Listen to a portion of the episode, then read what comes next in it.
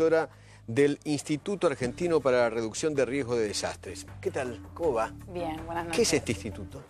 Este instituto es una- un conglomerado de profesionales de diversas áreas, desde las ciencias políticas, la geografía, la meteorología eh, y la comunicación, que bueno, nos convocamos y conformamos un instituto que asesora en políticas públicas de básicamente de reducción de riesgo de desastres y adaptación al cambio climático. ¿Cómo se, podrían, cómo, cómo se podrían haber evitado estos desastres, por ejemplo? Bueno, lo primero que me gustaría transmitir es que los desastres no son naturales, que esto es una creencia que tenemos todos, ¿no? Que bueno, vivimos, viene la lluvia y, y no hay nada que hacer. En realidad hay un trabajo en el mundo entero. Yo, en lo personal, además, trabajé muchos años en, en lugares de desastres naturales como Indonesia, el sudeste asiático, el tsunami. Eh, uno puede vivir en un lugar con inclemencias climáticas, pero la preparación que tengamos como ciudadanía, como Estado, eh, además de las obras de mitigación, es lo que hacen que ese, ese fenómeno natural Eso se puede tenga menor evitar impacto. de alguna manera. No se puede evitar la No, lluvia. obviamente no se puede evitar la Pero lluvia. sí se puede Pero evitar. el impacto de esa lluvia se puede evitar, Exactamente. claro. Se puede disminuir, se puede mitigar. Y se disminuye de dos maneras. La manera dura, que es la que, la que todos vemos en ladrillos, en obras hidráulicas en su mayoría. En el cemento. En el cemento, en, la- en la- el diseño de las ciudades eh, y los vecindarios. Y lo que serían las blandas, que es la preparación de la ciudadanía. ¿Qué hacer cuando hay una alerta meteorológico? Hem- Hemos aprendido mucho sobre alerta meteorológico de granizo. Todos, cuando sabemos que va a granizar, guardamos el auto, por Sí. ejemplo. Bueno, ahora en Argentina estamos, hay que empezar a trabajar en qué pasa cuando hay una alerta meteorológico de tormenta. ¿Qué hace uno para su autoprotección, para darle tiempo a los sistemas de emergencia de responder? Y cómo desde el Estado te tienen que avisar. Exactamente. ¿No? Desde el es Estado, el, el Servicio Meteorológico ha hecho avances en, en- en mecanismos de alerta temprana.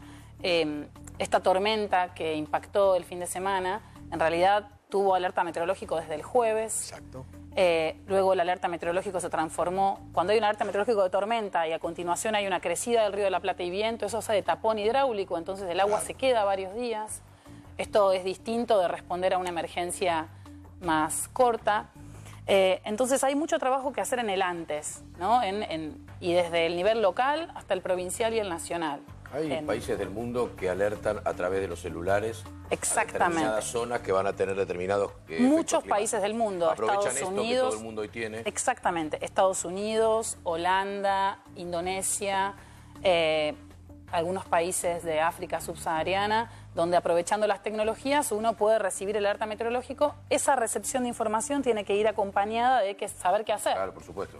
Si a mí me dicen que va a llover, pero no, nadie me enseñó que tengo que ese día no sacar la basura, tener el celular cargado, eh, saber, a- haber acordado con mi grupo familiar o con mis vecinos dónde nos encontramos, en el caso de que nuestra casa aparezca eh, con anegada y no podamos llegar, eh, saber que tengo que tener, si yo vivo en una zona inundable, eh, poder de, tener mis documentos de, de la casa y de la familia listos para, si me tengo que ir de la casa, llevarme la documentación importante. Pero el Estado siempre tiene que hacer algo. El Estado tiene que no hacer es, algo. no es en dejarlo esta, librado no, al azar a la gente de, bueno, qué sé yo, infórmate como puedas. No, viejo. no. Ah, no sé, prende la tele, escucha la radio, sé yo. Creo que los estados provinciales o los municipales tienen que tener algo. Son responsables. Totalmente. Totalmente. Responsables y 100%. corresponsables. Son respons sí, tienen corresponsabilidades. El. Estado Nacional también.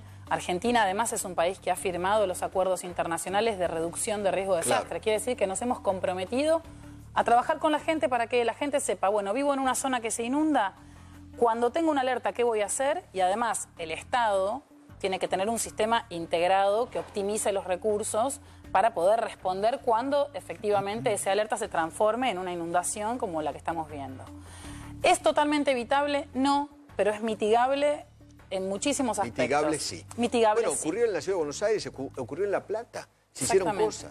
En La Plata murieron cerca de 90 personas. Y ahora La Plata tiene un Y sistema no de alerta.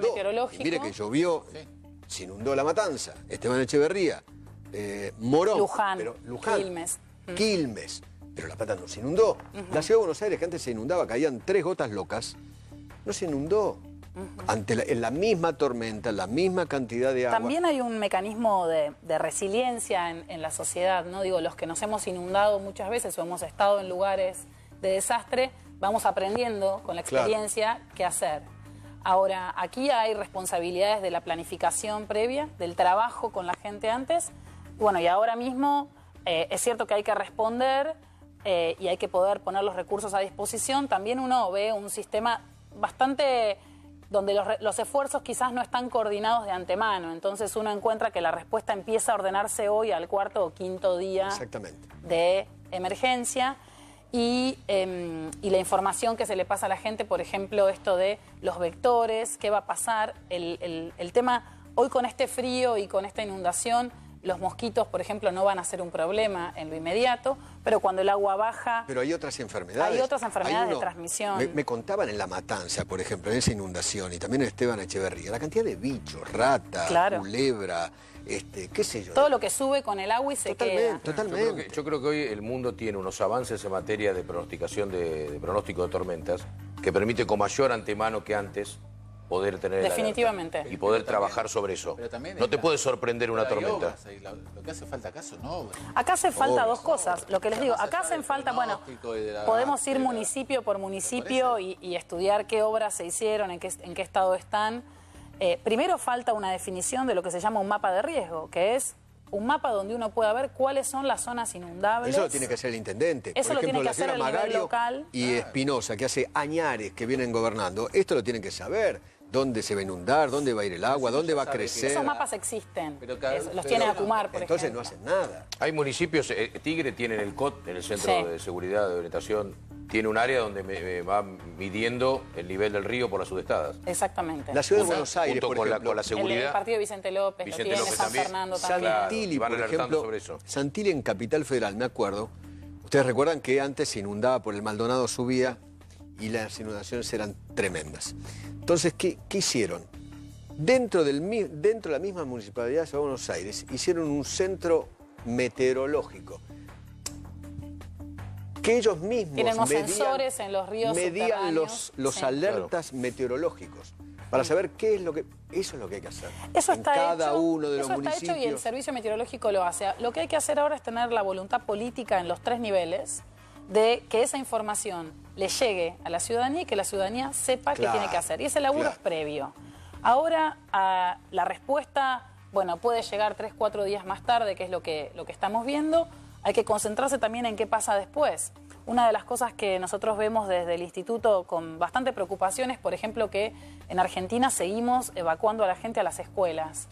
Justo esta mañana hablaba con Luis Novarecio Claro. y le comentaba, ¿no? Cuando uno eh, evacúa en escuelas, lo que hace es bloquea la posibilidad de rehabilitación de rápidamente de las actividades, porque tienen los evacuados en las escuelas, se quedan hasta que la casa esté seca, entonces no puedo retomar las clases, entonces si no mando a los chicos a la escuela no puedo volver a trabajar. Y es una espiral que va demorando la rápida, el rápido retorno a la vida eh, normal. ¿no? Además, para esta gente, cuando nosotros vemos este agua, por ejemplo, ahí hay metro y medio, dos metros de agua, el, el tema es después también cuando baja el agua. Cuando el agua se va, empiezan otros problemas. la vuelta a casa. La empieza. vuelta a casa, que es tremenda. Es tremenda, es tremenda. Se hizo, hay muy buenas experiencias en la provincia de Buenos Aires, por ejemplo en Salto, en el municipio de Salto, que tiene una recurrencia de inundaciones eh, muy, eh, muy eh, eh, continua, digamos. Ahí es por el tema de las encadenadas. Sí. Y ellos eh, hacen, por ejemplo, hemos, hemos trabajado mucho con ellos en lo que se llama evacuación en seco. En trabajar con la gente para que sepa que cuando hay el alerta, uno en seco quiere decir antes de que suba el agua, puede evacuar con mucho menos riesgo, sin tener que estar caminando con el agua hasta la cintura, ni sacando cosas mojadas. Bueno, se moja la casa y cuando la casa, cuando, y aparte en la evacuación en seco suben los muebles, los que pueden subir, muebles a un segundo piso, a un techo cubierto, con anticipación, ¿no? 10, 12, 24 horas de anticipación. Y luego trabajan en el retorno a, a la casa, ¿no? Cuando Donde hay otro acompañamiento, que es, bueno, la limpieza del hogar. En muchos de estos casos trabajan también los bomberos. Los bomberos trabajan en un sistema paralelo al del Estado, que tendría que estar mucho más integrado. Los cuerpos de bomberos son voluntarios, pero el sistema de bomberos voluntarios recibe recursos financieros del Estado Nacional y en el caso de la provincia de Buenos Aires del Estado Provincial para equipamiento y capacitación. Y sin embargo todavía siguen teniendo un, como un comando de incidentes en paralelo, ¿no? Que, que no está O articulado. los bomberos de la Policía de la Ciudad y la Federal que sí son, Que son, de carrera. esos son de carrera, sí, Exacto. sí, sí. Eh, los bomberos tienen, eh, tienen un sistema de, de comando de incidentes eh, que en algunos casos, por ejemplo en Esteban Echeverría está bien coordinado, en otros, bueno, menos. Y, y- Son y una nada. fuerza de apoyo, digamos. Son una fuerza de apoyo, son un auxiliar de- Claro. del Estado en. Virginia, gracias por haber venido, ¿eh? un gusto. Gracias a ustedes. Gracias, señores.